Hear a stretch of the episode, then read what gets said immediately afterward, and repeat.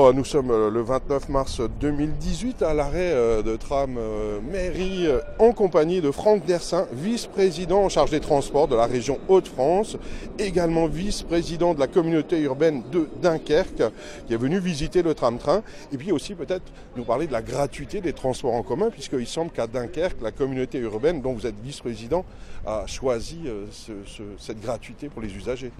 Alors oui, c'était dans le programme de Patrice Vergrit, qui est le maire de Dunkerque, qui est le président de la communauté urbaine de, Dunkerque. C'était vraiment, je dirais, son projet phare, sa promesse phare.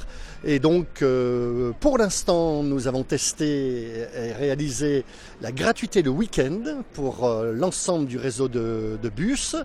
notre BHNS, un euh, bus à haut niveau de service, est en cours de réalisation.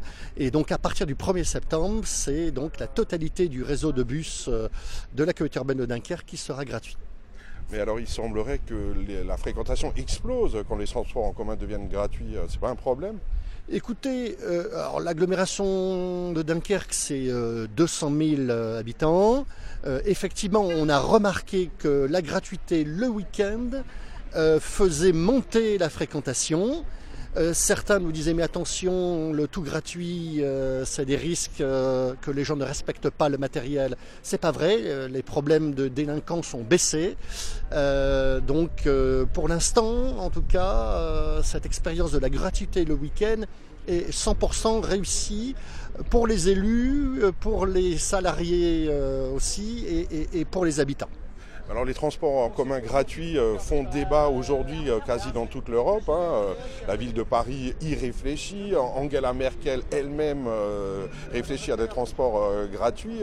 Est-ce que vous préconisez cette solution pour Mulhouse par exemple? Ah, écoutez, je ne me permettrai pas de parler à la place des élus de Mulhouse, surtout que je ne connais pas complètement le, sujet, euh, de Mulhouse.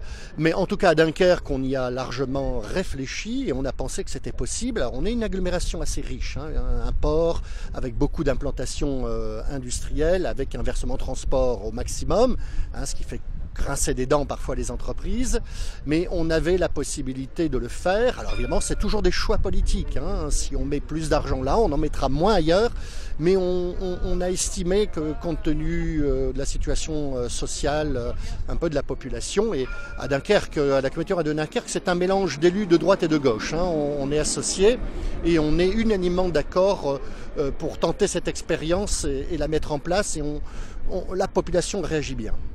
Et sinon, bah, qu'est-ce que vous êtes venu faire ici à Mulhouse euh, en ce mois de mars 2018 Alors là, je viens à Mulhouse en tant que vice-président des transports de la région des Hauts-de-France, parce qu'il y a le débat euh, que chacun connaît de, fermeture euh, par l'État et par SNCF Réseau des lignes capillaires, des lignes secondaires, que nous ne voulons pas, hein, puisque Xavier Bertrand, le président de la, la région, refuse toute fermeture de gare, refuse toute fermeture de ligne.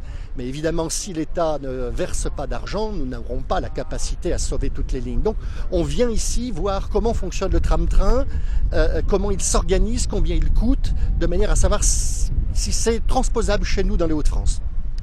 Merci beaucoup euh, Franck Dersin, vice-président euh, de la région Hauts-de-France et vice-président de la communauté urbaine de Dunkerque. Merci. Merci.